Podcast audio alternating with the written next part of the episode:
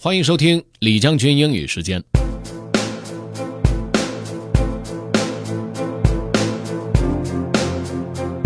今天为大家送上的内容来自于 Steve Pavlina，讲的是投资自己的重要性。当然，盲目的花钱在自己的身上是非常愚蠢的。但如果可以每年确定一个特定的额度花在自己的成长和学习上面，这会是一个非常聪明的做法。OK，let's get started. Have fun. The best place to invest your money by Steve Pavlina. The best place to invest your money is in yourself. The rate of return from investing in your own knowledge and skills will be much higher than anything you'll see from stocks, real estate, or other investments. In some cases, you can even measure the rate of return. Say you buy a book, even adding the cost of your average hourly rate multiplied by the time it took you to read it. Many books will be lousy, but every once in a while you get one good idea that gives you a huge rate of return, like 10 times the cost in a matter of months. This is especially true with business and personal productivity books. But often, it isn't a breakthrough idea, but rather the continuous exposure to the same ideas presented in different ways that produces a steady return over time.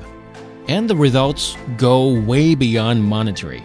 If investing in your own knowledge finally gives you the idea you need to quit smoking, you can measure the lifetime financial savings in the cost of cigarettes. But what is the increased level of health worth to you? What is the idea that allows you to meet and connect with your future spouse worth? What is shedding 50 pounds of fat and knowing that you can keep it off the rest of your life worth? What is building a career that totally fulfills you worth? A trick I learned from Brian Tracy is to invest 3% of your income on your own personal development. I don't know why he specifically used 3%, but that seems about right to me. So, if you earn $5,000 per month, you'd invest just $150 per month on your own personal development.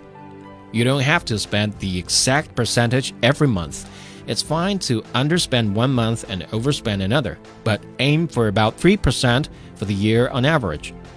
If that amount makes you uncomfortable, start with 1% the first month and build up gradually Or just start with a fixed amount like $20 until you get the hang of it.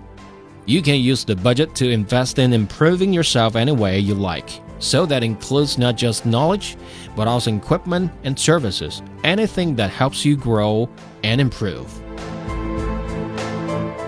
我非常赞同作者的说法，每个月拿出一定金额、一定比例的收入来作为给自己投资的一个基金。 假以时日，相信我会感谢当初自己所做的决定的。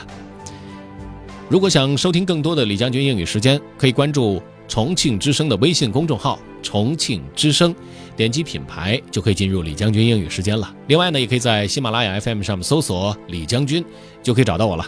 OK，that's all for today. Thanks for listening. This is generally 李将军，下期见。